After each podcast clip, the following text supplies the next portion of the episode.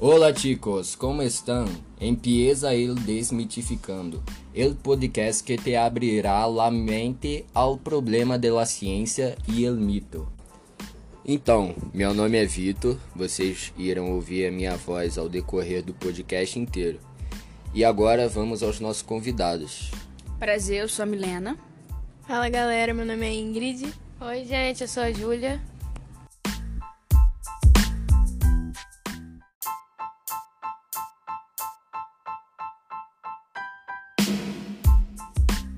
Então, galerinha, o tema que será abordado durante o podcast vai ser ciência e mito. Mas antes de tudo, a gente precisa definir o que é ciência e assim a gente vai ter total controle do tema abordado, que no caso é ciência e mito. Para isso, a gente vai chamar a nossa primeira convidada, que é a Milena, para a gente debater sobre o assunto que servirá como pontapé para o nosso podcast. E aí, Milena, é, o que seria ciência para você? Bom, ciência é aquilo que tenta responder as perguntas e dúvidas da sociedade para progredir e evoluir cada vez mais.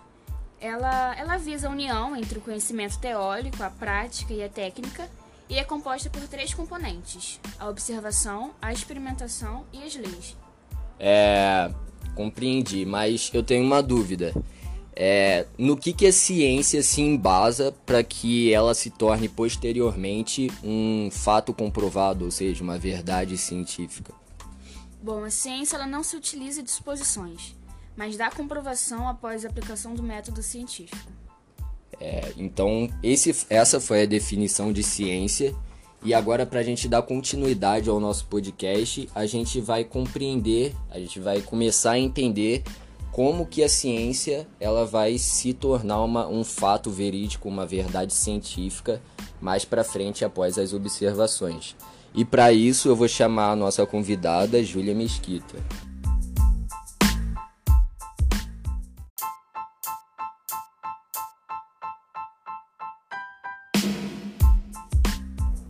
Então, é, como a gente vinha falando, é, eu gostaria de saber, Júlia, como que uma simples observação em cima de algo que está acontecendo, né, venha se tornar mais para frente um fato, ou seja, uma verdade científica. Você poderia explicar isso para a gente? Antes da gente entender como uma simples observação se torna um fato, precisamos ter o conceito de teoria científica, que é o conjunto de conhecimentos que procura explicar, com alto grau de exatidão, fenômenos abrangentes da natureza.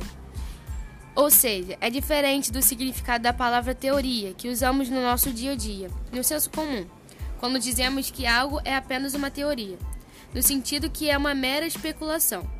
Um exemplo de teoria científica é a teoria da evolução, que explica como espécies se transformam ao longo do tempo. O método científico engloba a observação de um fato, elaboração de uma pergunta acerca desse fato, com base em uma teoria que precisa ser explicada, e formulação de uma hipótese, consistindo em possíveis respostas testáveis para esta pergunta. É, mas, Júlia, como uma. É, como é que funciona isso na prática? Como você, como cientista, ele vai transformar a sua hipótese em uma teoria cientificamente comprovada. Como é que explica pra gente como isso funciona na prática? Muitas vezes, o cientista testa sua hipótese por meio de situações experimentais, como forma de confirmar ou refutar suas deduções. Quando é refutada, essa deverá modificar a hipótese ou substituí-la por outra.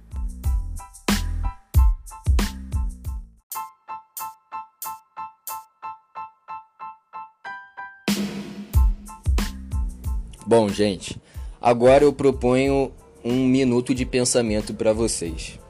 Se uma teoria ela é cientificamente comprovada através de fatos, experimentos, entre outras coisas, como ainda estamos tão afogados no mito? Para responder essa pergunta, eu vou convidar a Ingrid para que a gente possa debater um pouquinho sobre o assunto. Para responder essa pergunta, precisamos compreender o que é mito e qual a sua relação com a ciência. Como disse Albert Einstein em uma expressão que se tornou famosa, a ciência lida com o que existe, mas o mito tem a ver com o que não existe. Acontece também, Vitor, que a questão não é tão simples assim, né? Em primeiro lugar, A ciência não se refere simplesmente ao que existe, mesmo no caso da física, que é a disciplina base, porque ela se refere às contas e não à natureza. Obviamente, isso não era compreendido antigamente, e até hoje raramente é admitido nas escolas e universidades. Mas a própria física, na forma da teoria quântica, que desqualifica a nossa visão do que é física. Realmente, Ingrid, é, gostemos ou não, a física ela não lida simplesmente com aquilo que existe, né? É aquilo que John Wheeler chama de universo participativo. Existe uma brecha entre o que a própria ciência afirma e o que geralmente se acredita ser.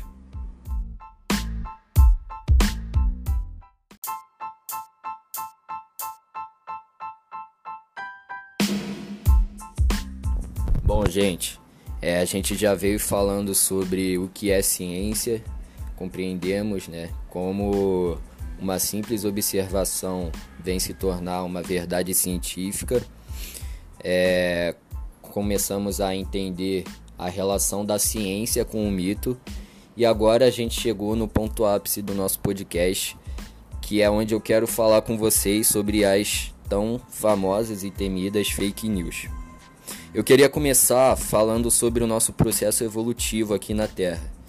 É, como a maioria das pessoas sabem, né, passamos por três fases de revoluções que mudaram completamente a nossa vida, é, as chamadas revoluções industriais.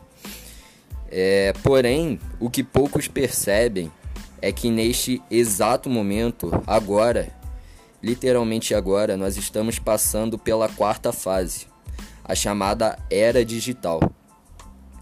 E aí eu queria é, deixar expresso para vocês uma frase. É, queria exaltar uma frase de um dramaturgo chamado Sófocles. E ele diz pra gente que nada de grandioso entra na vida dos mortais sem uma maldição. Então, é,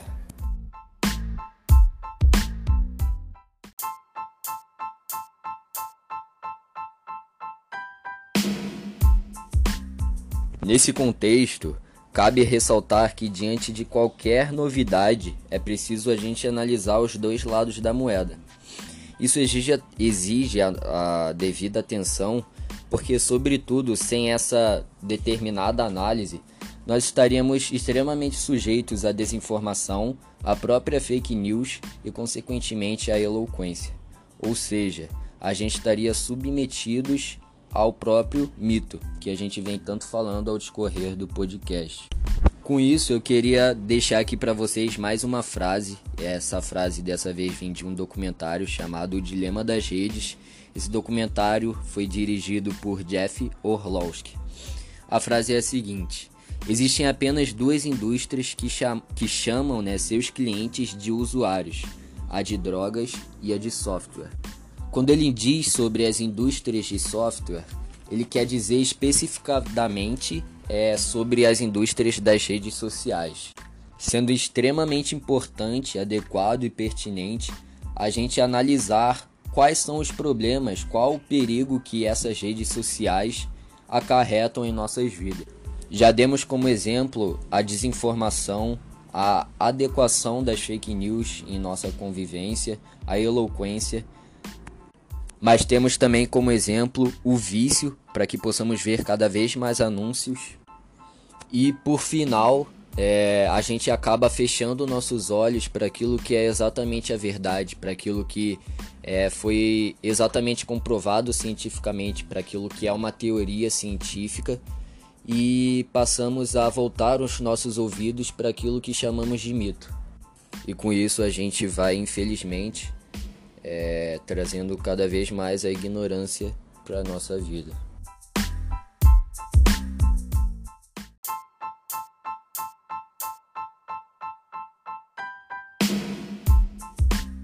Bom, gente, espero que tenham gostado do nosso podcast. A gente vai infelizmente chegando ao final.